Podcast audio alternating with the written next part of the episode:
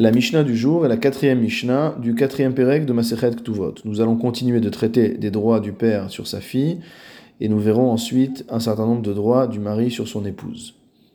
Dans la première partie de la Mishnah, nous parlons d'une jeune fille qui est soit Ktana, c'est-à-dire qui a moins de 12 ans et un jour, soit qui est Nahara, c'est-à-dire qui a entre 12 ans et un jour et 12 ans et 6 mois, avec des simane naharut, c'est-à-dire des signes de puberté, à savoir au moins deux poils intimes. La Mishnah nous dit que Ha'av zakai bevito bikdusheha bekesef. Si jamais un père marie une jeune fille qui est dans ces âges-là que nous venons de dire, c'est-à-dire avant 12 ans et 6 mois, c'est le père qui est en droit de recevoir l'argent des kiddushin.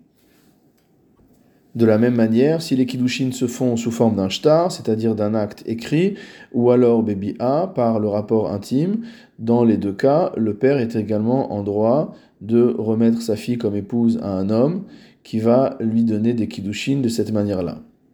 Vezakai bemetziata, le père a également le droit de recevoir un objet qui aura été trouvé par sa fille.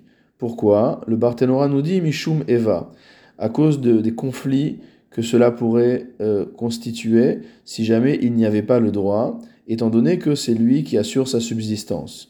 Donc si d'un côté il assure sa subsistance et que de l'autre ce que la jeune fille trouve lui appartient, cela peut créer un déséquilibre, il n'y a pas de réciprocité et donc créer une tension entre les deux.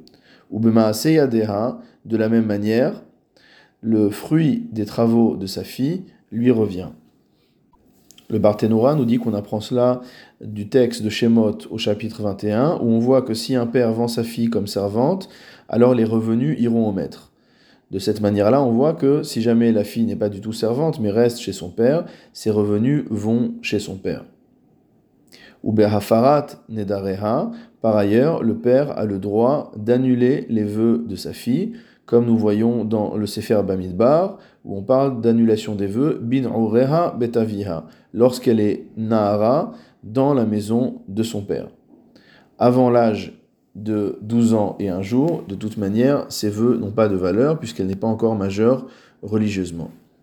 Umkabel et Gita, de la même manière que c'est le père qui reçoit les kiddushin dans le cas où elle se marie euh, dans ces âges-là, et de la même manière, c'est lui qui doit recevoir le guet si jamais sa fille est répudiée.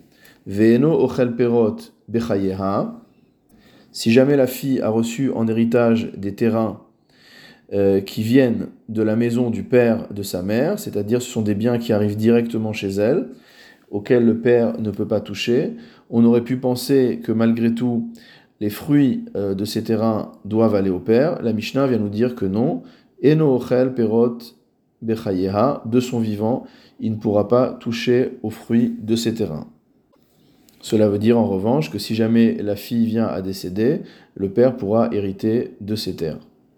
Niset, à partir du moment où la jeune fille s'est mariée, et on parle ici de Nisouin, c'est-à-dire elle a passé les deux étapes du mariage, Yater alav, Abal bechayeha.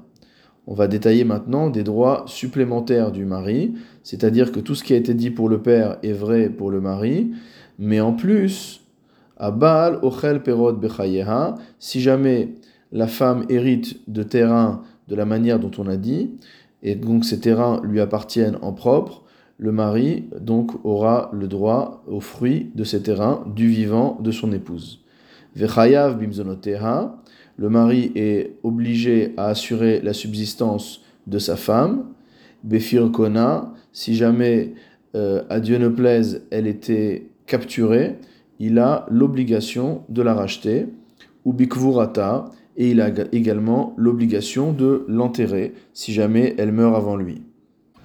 C'est également une forme de réciprocité, au sens où les Chachamim ont institué cela en échange de son héritage. D'une part, le, mari va hériter de sa femme si elle décède avant lui, alors en échange de cet héritage, il a une obligation qui est celle d'enterrer son épouse.